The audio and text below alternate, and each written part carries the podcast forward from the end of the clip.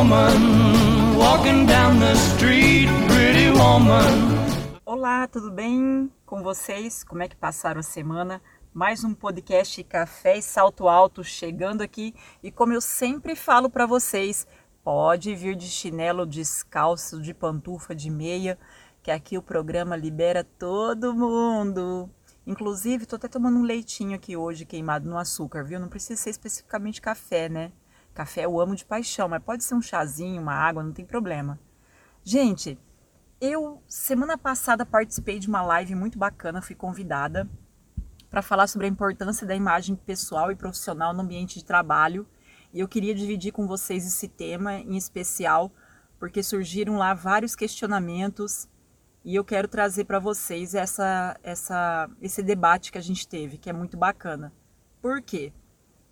É, cada vez mais as empresas estão analisando de uma forma conjunta, sempre fizeram isso, mas cada vez mais, e tem mais critérios hoje para analisar do que especificamente o seu currículo. Muitas vezes você tem um currículo fantástico, mas a sua postura e a forma como você se veste na apresentação da entrevista interfere diretamente. Não vou entrar no mérito, tá, de questões de gênero, raça, enfim, não quero essa discussão.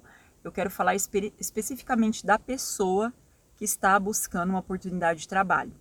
E vou passar algumas dicas também que eu acho muito bacana, porque muitas vezes a gente vai tão despreparado para uma entrevista, você não vê, não consulta a empresa, não olha ali é, qual a missão, a visão dela, a equipe, conhece o produto, o serviço que está sendo oferecido, né? Conseguir identificar, vasculhar algumas coisas, algumas informações que são perguntas básicas que eles fazem na entrevista.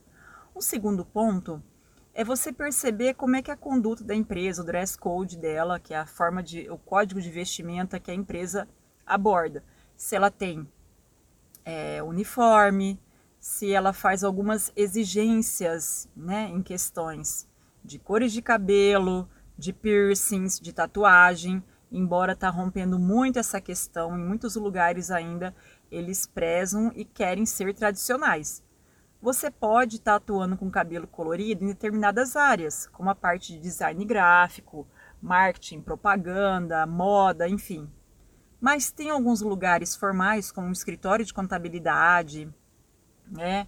algumas empresas da área da saúde, são departamentos ou vagas que exigem de você um, uma vestimenta conforme a, o, a estrutura da empresa, a característica dela específica de atendimento ao cliente. Eu quero alertar vocês porque muitas vezes você fala assim: ah, eu fui para a entrevista e fui discriminado, porque eu não, eu não fui contratado porque eles olharam a minha roupa, olharam a cor do meu cabelo. E por isso que eu falo para vocês se alertarem antes né? E chega lá na entrevista e faça uma pergunta franca. É, atrapalha? É, vocês têm alguma questão em relação à minha tatuagem? Ou a forma que eu estou me vestindo, por exemplo, a cor do cabelo, né? Algumas empresas elas já vão de cara te abordar e falar assim, olha, dentro dos nossos, você, você está apto e você aceita a, a mexer, né, nesse aspecto, você pode dizer sim ou não. Isso não é um preconceito. O preconceito é quando a pessoa é, ela mal te entrevista ou te analisa, enfim, não faz questão nem de recebê-lo, justamente por algo nesse sentido, que eu vejo que ultimamente a gente rompeu muito essa questão. Existem ainda alguns velados, mas é o que eu falei para vocês, não quero entrar no mérito. E eu quero deixar claro para vocês um outro aspecto também que eu vejo que é muito importante, além de você analisar a empresa, Identificar também a sua missão, a sua visão, qual é o seu papel, o que você quer para a vida, qual a carreira que você quer traçar, é, o que você quer seguir de futuro, de crescimento, você quer ter um posto ali no, né, no nível mais, mais inicial da empresa, você quer assumir uma diretoria, uma gerência, uma supervisão. Então, isso também você tem que entender que a cada nível que você vai levando dentro da empresa, de acordo com, a, com o produto e serviço que ela oferece, você também exige de você uma mudança nesse sentido. É, palavras, muitas vezes gírias ou formas de falar que você fala com seus amigos que você não vai falar lá no dia da entrevista, falar errado, ou muitas vezes né, escrever errado, abreviar as palavras, tudo isso é bem analisado. E principalmente as suas redes sociais. Né? Como que ela está? Como estão suas redes sociais hoje? Ela condiz com seu perfil? O que, que ela mostra? O que, que ela fala? Se é um, um perfil agressivo, que ataca toda e qualquer opinião do mundo, se é um perfil mais ousado, né, que você é, mistura a questão da, do profissional com o pessoal, então você posta lá muitas festas, muitas bebidas, e isso naturalmente as pessoas já vão fazer já uma análise da sua personalidade. Mesmo que isso não interfira diretamente no seu trabalho, alguns aspectos ali contam como análise em relação a isso. Então, muito cuidado nesse posicionamento que você faz dentro das redes sociais, das causas que você abraça, do que você fala, a forma como você fala. Não estou falando para você ser uma múmia dentro da rede social, não, pelo contrário. Mas ter essa percepção do que você quer buscar como carreira e o que você está falando e o que você está desenvolvendo.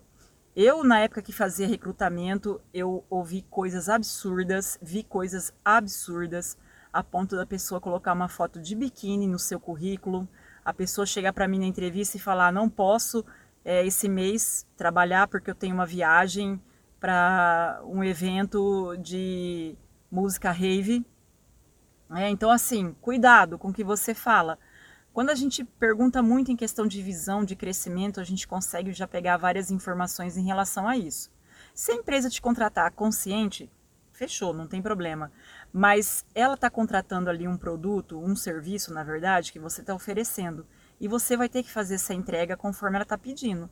Ah, mas a empresa é, não é do meu estilo. Então já analisa antes, já na entrevista tira suas dúvidas para daí você concluir. Opa, eu preciso me adequar ou eu não quero me adequar a essa empresa, estou indo embora.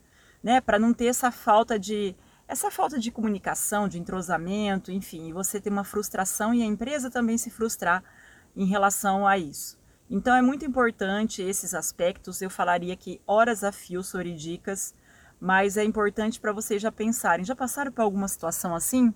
Já tiveram algum momento de entrevista onde vocês tiveram essa situação de constrangimento ou de desconforto em relação ao que você estava vestindo, ou que a empresa perguntou por você, para você, te questionou? Isso é muito importante a gente fazer uma análise, né? Então, Hoje, home office, gente, é muito sério isso. As pessoas, por trabalhar em casa ou por né, não ter que ir para a empresa, usar uniforme, muitas vezes acaba deixando essa aparência desleixada para uma reunião, aquela cara que você acordou, que você dormiu mal a noite toda e que você acordou de manhã e não teve um cuidado básico. Quando eu falo básico, dentes, cabelo, unhas, né? Então, enfim, uma roupa simples não precisa ser algo extravagante, mas que mostre um cuidado e uma preocupação com a empresa. Isso é muito importante hoje para a nossa carreira. Então eu deixo essa reflexão para vocês e gostaria que vocês aí compartilhassem comigo lá no Insta do Café e Salto Alto, arroba Café e Salto Alto, e vocês me contam um pouquinho mais, tá ok? E aí, Sarinha, como é que tá a nossa vinheta hoje, hein? Pretty Woman. Gente, até a, o nosso próximo encontro, que é quinta, tá? Não esqueçam. Beijos. Pretty woman, won't you pardon me, pretty woman?